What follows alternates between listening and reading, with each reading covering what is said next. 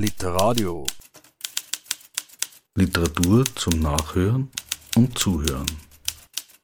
Im Internet unter www.literadio.org.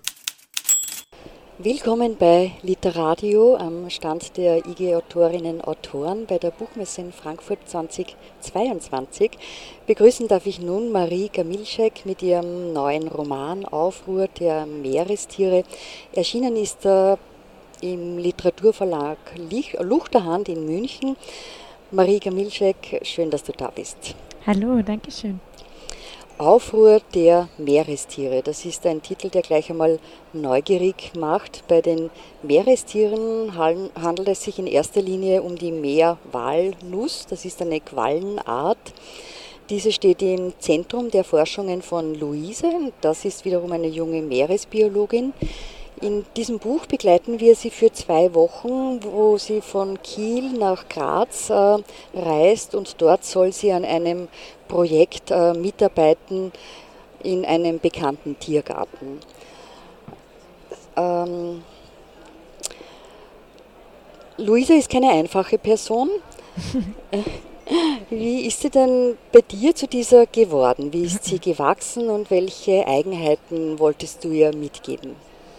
Ja, es ist interessant, dass du das sagst. Man kennt als, als Autorin der Figur kennt man die Figur dann mit der Zeit ja so gut, dass man ähm, genau, dass man gewisse Unterscheidungen auch gar nicht mehr trifft. Also ich merke auch, ich habe ähm, jetzt nach der Veröffentlichung öfter gehört, dass es auch eine unsympathische Figur ist. Und ich merke, ah, das ist eine Kategorie, in der ich überhaupt noch nie über diese Figur nachgedacht habe, weil ich sie jetzt eben mit allen Ecken und Kanten und Kälten und Wärmen kenne, sozusagen. Ähm, aber ich wollte ähm, eine Frauenfigur haben, die nach außen hin sehr stark wirkt, sehr unabhängig, aber nach innen sehr viele Probleme und Unstimmigkeiten hat. Und es ging mir vor allem darum, diesen Widerspruch ähm, genau auszuleuchten und zu zeigen, dass Leute auch, die nach außen hin sehr stark wirken, oft nach innen ganz andere Personen und Figuren sind. Sie ist auf jeden Fall eine sehr konträre Figur. Im mhm. wissenschaftlichen Bereich ist sie durchaus geschätzt. Also ihre äh, Expertise ist gefragt. Sie wird zu Vorträgen eingeladen. Sie unterrichtet an der Uni. Im zwischenmenschlichen Umgang benimmt sie sich aber eher holprig. Wie ist sie denn zu dieser geworden? Ähm, ja, Luise behauptet ja auch am ganz am Anfang des Romans, sie sei eine Insel eine Insel, das bedeutet unabhängig vom Festland und manchmal bei Naturkatastrophen auch viel robuster als das Festland, aber im Gegenzug bei anthropogenen Einflüssen, also wenn Menschen einwirken, umso empfindlicher. Und das trifft für mich auch auf Luise zu. Also sie hat eigentlich auch ein Frauenbild davon, von einer starken Frau, die auch eigentlich unabhängig, stets unabhängig ist und aber so weit, dass sie eigentlich jegliche Verbindungen zu ihrem Umfeld äh, kappt.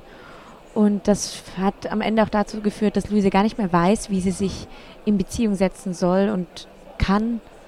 Und ähm, wenn das passiert, dann fehlen ihr jegliche Filterfunktionen sozusagen. Das, was die Qualle, ja auch eine andere weitere Hauptfigur im Roman schafft, fehlt Luise eigentlich total. Während die Qualle filtert die ganze Zeit ihr, das Wasser und ihre Umgebung und ähm, daran scheitert Luise eigentlich stets.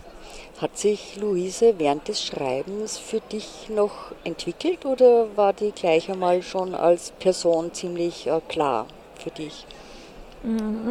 Also der sich auf jeden Fall sehr entwickelt. Also ich bin eine Autorin, die sehr viel während des Schreibens erfahren muss, die sehr viel ausprobiert, sehr viel verwirft, sehr viel schreibt und ähm, viel aussortiert am Ende eigentlich.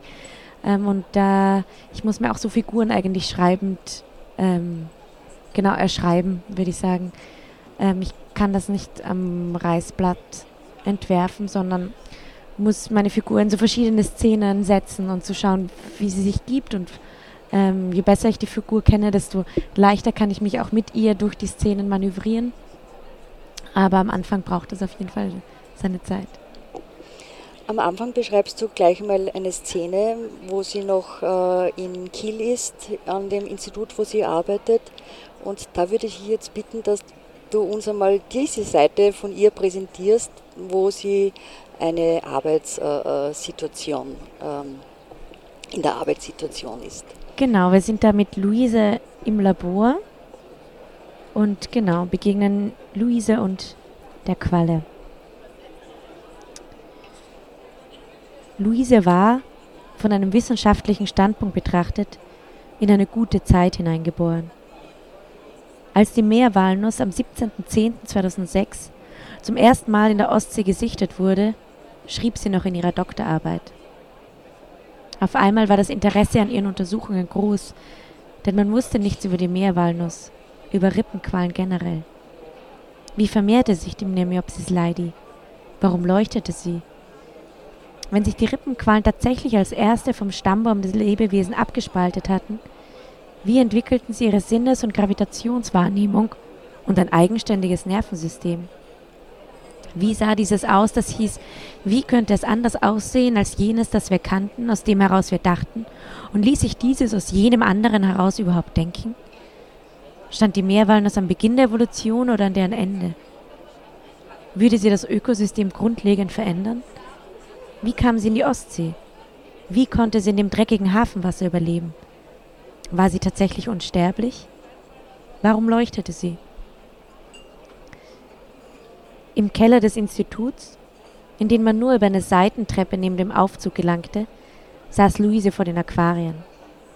Im Dunkeln, hinter einer schweren Tür mit krausem Haar von der feuchten Wärme.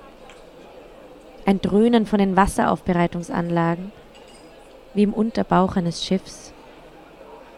Mit einer Pipette zog Luise das Plankton auf, spritzte es ins Wasser, legte die Pipette wieder auf das kleine Tablett auf ihrem Schoß. Sie sah dem Plankton zu, wer sie im Wasser Fäden zog. Mittlerweile gelang es ihr, dass die Meerwalnuss in den Laboraquarien überlebte. Aber während sie sich im Meer bereits fortpflanzte, bevor sie überhaupt ausgewachsen war, wollte sie sich in den Aquarien einfach nicht vermehren. Luise fütterte sie, wechselte das Wasser, regulierte die Temperatur und den Salzgehalt, doch die Quallen starben und Luise sah ihnen dabei zu. Oder sie kam am nächsten Tag in der Früh in den Keller und in den Aquarien war nur noch Wasser, als hätte es die Qualen darin nie gegeben. Als hätte Luise sie nie aus dem Meer gefischt, sie nie bereits auf dem Untersuchungsschiff mit Plankton gefüttert, nie in einem Eimer vom Hafen in diesen Keller getragen und vorsichtig in eines der Becken geschöpft, als hätte es auch Luise nie gegeben. Luise verschwand mit den Qualen, ohne auch nur eine Spur zu hinterlassen. Schon seit man sich darauf geeinigt hatte, dass sich die Meerwalnuss durchaus in der Nord- und Ostsee verbreiten konnte und sich immer mehr Wissenschaftlerinnen mit ihr beschäftigten, hatte Luise nicht nur das Gefühl, dass ihr etwas weggenommen wurde und sie selbst nicht weiterkam, dass sie stehen blieb, während andere das Feld übernahmen, sondern auch, dass es dort draußen längst eine Gegenwart gab, ein Heute, auf das sich alle anderen in einem geheimen Abkommen geeinigt hatten, ein Heute, mit dem sie nichts mehr zu tun hatte. Ja, da kommt dann schon noch heraus, wie behutsam die Luise eben ähm, sein kann, wenn es äh, um ihre äh, Quallen eben geht. Im privaten, persönlichen Bereich ist das jetzt nicht ganz so oder nicht, so leicht erkennbar. Als sie nach Graz reist, möchte sie bei ihrem Vater wohnen und das gestaltet sich schon einmal ein bisschen kompliziert, dass die beiden überhaupt in Verbindung kommen. Also die betreiben so eine Art Ausweichkommunikation. Bei ihrem Bruder ist das anders, also dem fällt das wesentlich leichter. Wie ist es denn dazu gekommen? Das sind ja an sich jetzt keine zerrütteten Familienverhältnisse, die sind zwar geschieden, die Eltern, aber beim Bruder funktioniert es bei ihr nicht. Ähm, ja, also ich zuerst mal glaube ich, möchte ich noch was zu dem Verhältnis auch zu, von Luise zu ihrer Familie sagen.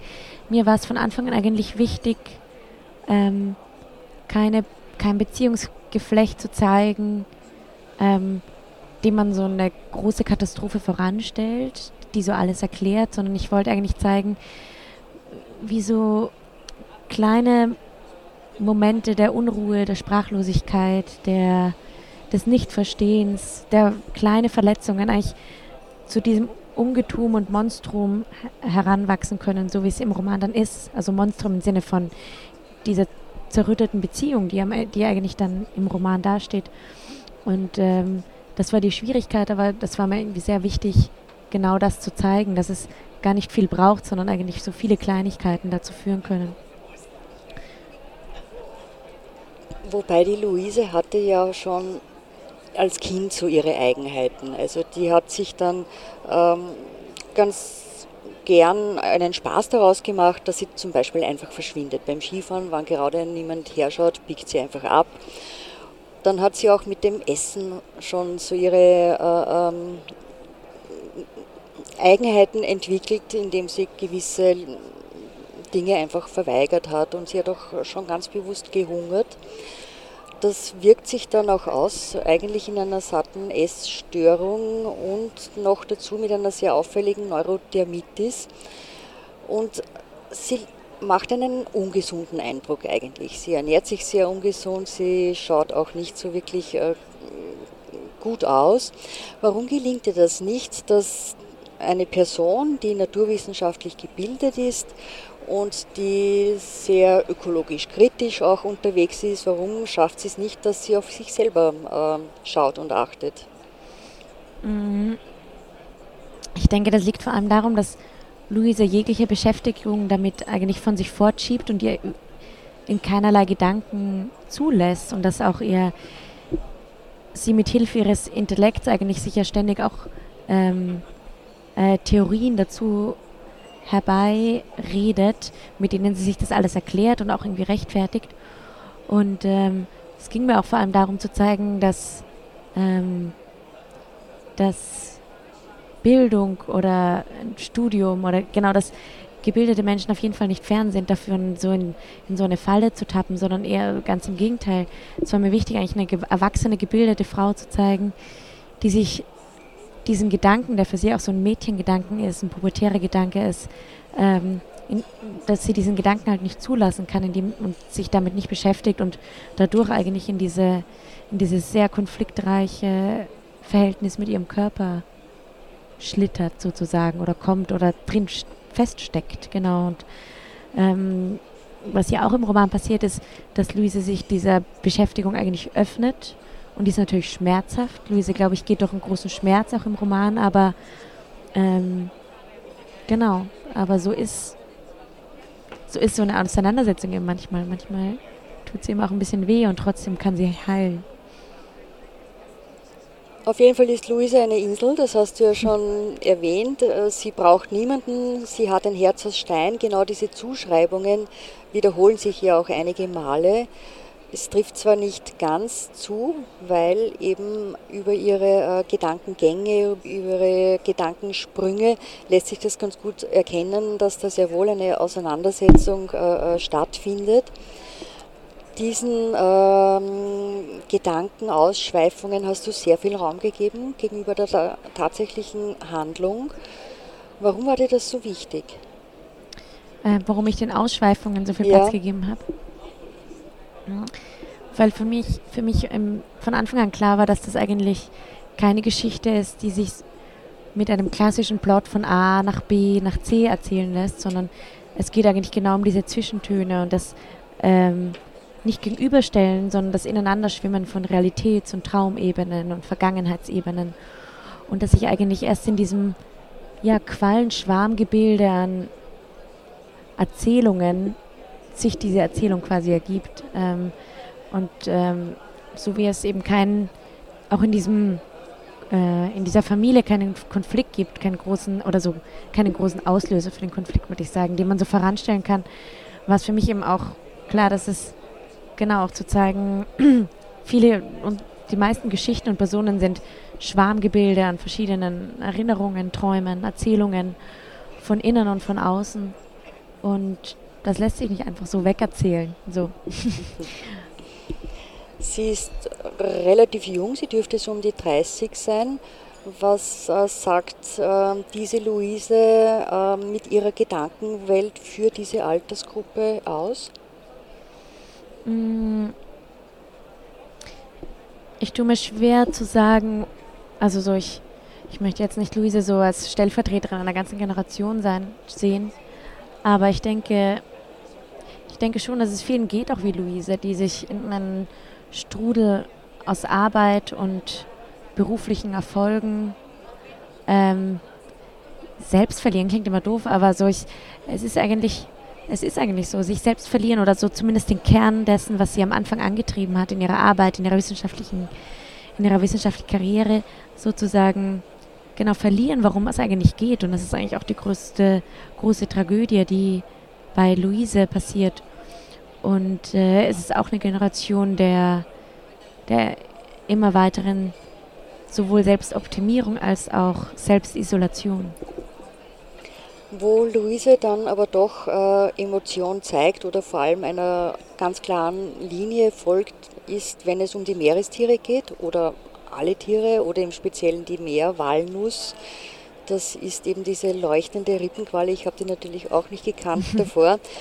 Ohne Herz und Hirn, die kann ganze Ökosysteme stören, ganz massiv stören. Und eine ganz besondere Eigenheit ist eben auch das Überleben des Schwarms steht äh, vor der Rettung der eigenen Haut bei, den, ähm, bei diesen Quallen. Wie ähm, erklärt denn die Luise diese Perspektive, diese, diese, äh, dieses Denken ähm, im Schwarm oder im Sinne des Schwarms? Wie sie es erklärt? Ja. Wie, klärt, wie erklärt sie ihre Perspektive dazu? Ähm, also ich glaube, für mich war der Schwarm oder dieses Quallenwesen für Luise zugleich ähm, immer ein großes Sehnsuchtsort, Sehnsuchtsfigur, ähm, weil sie das ja auch von vielen Zwängen, die sie hat, befreit, aber andererseits auch ein, ähm, eine schreckliche Dystopie für sie. Also, weil sie auch darum geht, eigentlich das Individuum zu verlassen und diesem Schwarm zu vertrauen. Und dem Schwan zu vertrauen heißt ja auch, etwas Ungewissen zu vertrauen, weil man nicht mehr alles selbst steuern kann. Und ähm, deshalb gab es für mich eigentlich immer diese Ambivalenz auch in ihrem Denken. So einerseits fühlt sie sich sehr dazu hingezogen und andererseits ähm, hat sie das Gefühl, in diesem Schwarm auch zu verschwinden und verschluckt zu werden. Was Luise vor allem nicht gelten lassen möchte, ist, dass diese Quallen als äh, invasive äh, Lebewesen, Tiere bezeichnet werden. Ähm, ich hatte den Eindruck, dass vor allem diese negative Konnotation, die da dahinter steht, ähm, sie stört.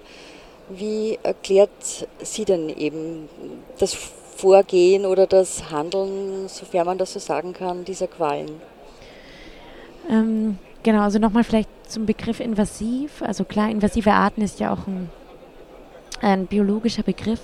Und was Luise stört in diesem Begriff ist, dass, dass er eigentlich ähm, die Verantwortung des Menschen quasi unter den Tisch kehrt. Also wenn ein Wesen invasiv ist, bedeutet es ja auch, dass es freiwillig in fremde Gebiete einwandert. Und ähm, die Meerwalnuss wird ja nachweislich vom Menschen eingeschleppt und ähm, es geht da tatsächlich um diese sprachliche Bedeutung und zeigt eben auch da die Kraft des Wortes, weil indem der Mensch sich ja selbst so aus der Verantwortung schreibt, äh, macht er sich selbst auch zu einem untätigen Protagonisten seiner eigenen Geschichte. Und darum geht es Luise eigentlich in dem Punkt. Und ähm, Luise glaubt im Gegenzug schon, dass ähm, wenn man diese Qualen eben nicht nur als kriegerisch, räuberisch, invasiv betrachtet, dass man von denen auch durchaus etwas lernen könnte ein wichtiger und spannender Gedanke, nachdem sich das ja auch auf die Pflanzenwelt äh, ausbreitet, wo das ja nicht viel anders ist. In welchem Umfeld muss denn Luise genau diese äh, Denkweise verteidigen? In, in Entschuldigung. Es äh, passiert ja zum Beispiel äh, bei einem Vortrag auf der Uni, mhm. dass sie gefragt wird, so. warum sie es mhm. nicht schafft, dass sie jetzt die als invasive Leben, Lebewesen bezeichnet. Genau, ich glaube, ja, Luise kämpft da schon an die, äh, gegen die gegen die Kategorien der Wissenschaft, die auch manchmal sehr eng gefasst sind. Ähm, und sowohl da ähm, gegen die Bezeichnungen als auch wie Wissenschaft sich natürlich auch Wissenschaft sich natürlich auch oft nach äh, wirtschaftlichen Kategorien und Kriterien richten und orientieren muss. Wie schon in deinem ersten Roman Alles, was glänzt, ist der Titel. Richtest du auch hier einen kritischen Blick auf die menschgemachten Eingriffe in die Natur, die dann durchaus Folgen für die Menschheit haben? Also im ersten Fall ging es um einen äh, äh, ausgehöhlten, durchlöcherten Berg. Diesmal sind es die Meerestiere geworden genau genommen die Quallen, die sie ja nicht unbedingt Sympathieträger sind. Warum ist, hast du die äh, dir ausgewählt? Ja, das war ein langer Weg. Also ich habe mich tatsächlich lang mit dem Vater-Tochter-Verhältnis in diesem Roman beschäftigt und auch so versucht zu verstehen, was das eigentlich ist oder so, was da das Problem ist. Und habe schon gemerkt, dass es da auch vor allem viel um Zuschreibungen gibt von außen, um Rollenzuschreibungen, die da passieren, gegenseitig und vor allem auch darum, dass beide, sowohl Vater als auch Tochter in dieser Beziehung sich eigentlich nicht in ihrem Werden sehen können. Die Tochter kann den Vater nicht in seinem Altwerden sehen und der Vater die Tochter nicht in ihrem Frauwerden, sondern man hält sich so gegenseitig in so Seinsbegriffen fest. Und ähm, genau, dann habe ich so geschaut, oder genau, ich, ich glaube, für mich hat die Beziehung zwischen zwei Tieren immer viel mit dem Beziehung zwischen Mensch und Natur zu tun und kam dann so eigentlich über so Zoos, habe mich lange für Zoos interessiert und den Zuschreibungen dort, kam über die Zoos zu den, zu den zum Artensterben natürlich und kam dann so über viele Umwege zu den invasiven Arten und fand eigentlich so alles vor, ähm, genau, zugespitzt, was mich eigentlich interessiert hat. Und fand das, ähm, so wie über diese Qualen berichtet wird und wir über diese Qualen nachdenken, viel über uns Menschen eigentlich aussagt und ähm, habe dann natürlich auch entdeckt, dass Qualen faszinierende Tiere sind, eben ähm, die kein Geschlecht haben, kein Herz und kein Hirn, aber trotzdem die Kraft haben, zusammen in der Gemeinschaft Ökosysteme nachzulegen, was einfach faszinierend ist, ähm, obwohl sie zu 99 Prozent aus Wasser bestehen. Und eben auch tatsächlich dieser Gedanke des Schwarmsgebildes eines, einer so großen Gruppe, die aber eigentlich unhierarchisch funktioniert.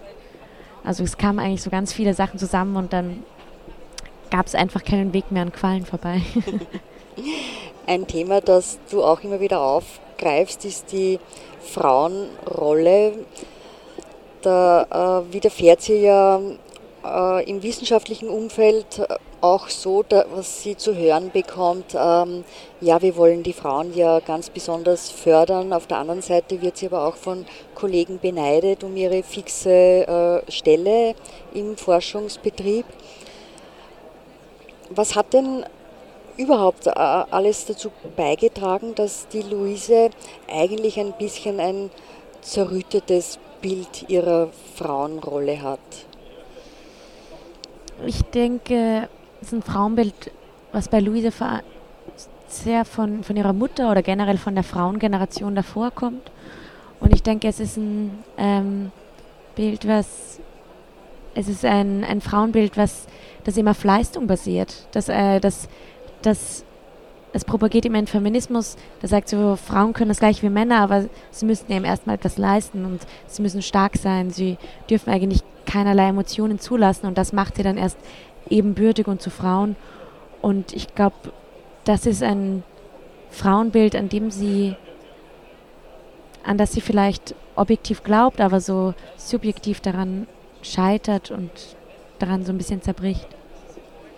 Du hast noch eine zweite Lesestelle vorbereitet. Da sind wir jetzt dann schon in Graz im Tiergarten und da findet sie ja dann allmählich ihren Platz. Genau. Ich dachte, ich lies, lese heute ein Stück noch vom Zoo, weil sie ja auch so laut und so bunt wie im Zoo ist auf der Messe. Ein Wind von draußen, von der Straße, er setzte sich über die gelben Mauern mit kleinen Türmchen hinweg. Das Gelände des Tierparks war groß, unverhältnismäßig groß zu der Kleinstadt, merkte Luisa jetzt. Es gab nicht nur die Tiergehege und Imbestände, es gab einen Wald, mehrere Shops, in denen man mit gelben Plastikmünzen Zootalern zahlte, die man an den Kassen bekam. Es gab ja alle Kontinente dieser Erde. Die Pavillons stammten noch aus der Zeit, als das Gelände die Sommerresidenz des Kaisers gewesen war, erzählte Schilling. Die neuen Gebäude seien je nach Herkunft der Tiere unterschiedlich gestaltet. Sie waren jetzt unterwegs, als ein kleiner Raum nur für sich. Luise ging an Schillings Seite. Kein Wasser zwischen den Kontinenten. Geschotterte Gehwege, Seefahrer ohne Schiffe. Bei den sibirischen Tigern hatten die Eckpfeiler der Aussichtsplattform, von der man ins Gehege schauen konnte, kleine Kuppeln aufgesetzt, die an russisch-orthodoxe Kirchen erinnerten. Unten bauchig und in der Höhe einer Spitze zulaufend, zwei blau-weiß gestreift, zwei in grün-orangefarbenem Karo-Muster.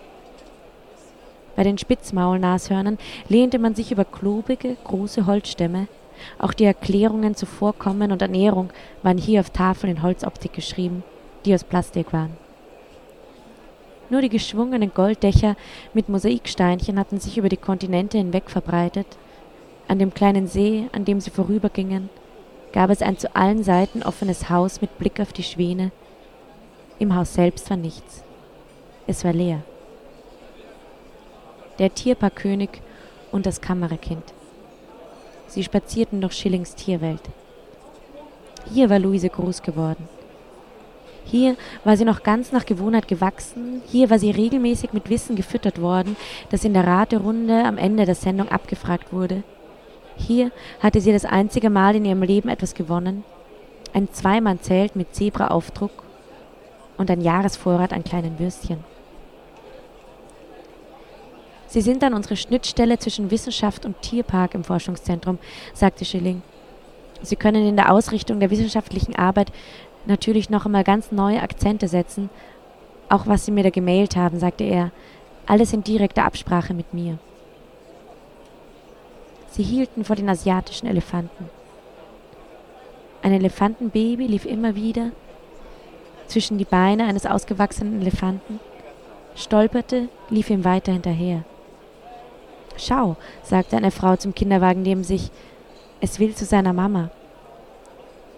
Direkt vor dem Geländer saß ein Mann auf einem Klappstuhl, grüne Hose, grün-weiß gestreiftes Hemd, er zeichnete in einem Papierblock. Nach einigen Strichen sah er hoch zu den Elefanten im Gehege. Luise fielen die Fotos von Jagdtouristen ein, wie sie in beigefarbenen Kostümen neben ihren erlegten Elefanten posierten und diesen einen Moment festhalten wollten, in dem sie sich dem Tod überlegen glaubten. Diese glänzenden Augen, wie Kinder, die das Christkind am Fenster vorbeifliegen sahen, verträumt, rührselig. Ihr Vater auf ihrer Abschlussfeier, der verbliebte Blick auf das Zeugnis, um die musst du dir keine Sorgen machen. Luise würde hier im braunen Polo mit gelber Stickerei zwischen den Gebäuden umhergehen. Nie wieder müsste sie sich Sorgen um ihre Kleidung machen. Sie würde in der Mittagspause in der Kantine eine kleine, aber ordentliche Mahlzeit bekommen, die man schon im Vorhinein für sie portioniert hatte. Dankeschön. Da ist jetzt auch noch der Tiergartendirektor Schilling aufgetaucht. Der kommt ja einigermaßen ungeschoren davon. Mit dem hat sie ein, ein gutes Einverständnis. Den kennt sie eben schon seit Kindheitstagen aus einer Fernsehserie. Warum ist es bei ihm anders? Warum geht es mit ihm leichter? Also, das finde ich tatsächlich gar nicht so. Also, Schilling ist ja auch eine Art Vaterfigur, die im Roman auftaucht. Also mir war bald klar, dass ich mich für Vater-Tochter-Verhältnisse generell interessiere und das geht eigentlich über so eine Kleinfamilie hinaus. Wir wachsen ja alle mit ganz vielen vaterähnlichen Figuren auf und ähm, sie trifft eben zum ersten Mal diese Vaterfigur ihrer Kindheit, die sie noch nie getroffen hat und natürlich ist die Realität ja immer so ein bisschen anders als diese Gedanken, die man sich seine ganze Kindheit lang gemacht hat und was für mich am Ende passiert, und ich glaube, damit verrate ich nicht so viel, dass, ähm, dass sie sich eigentlich schafft, davon zu lösen, ohne ihn konfrontieren zu müssen. Also sie nimmt diesen Job ja auch nicht an, läuft ihm quasi nicht mehr hinterher, sondern sie lässt ihn gehen und weiß, sie wird ihn auch nicht verändern können, aber sie braucht ihn jetzt nicht mehr. Auf jeden Fall wird in gewisser Weise ein Lebensmodell auch präsentiert über die Meerestiere oder die Quallen mit dem Aufruhr der Meerestiere, der Roman von Marie Kamilschek, erschienen im Literaturverlag Luchterhand. Marie, herzlichen Dank, dass du dabei warst heute. Danke für das Gespräch. Literadio. Literatur zum Nachhören und Zuhören. Im Internet unter www.litradio.org.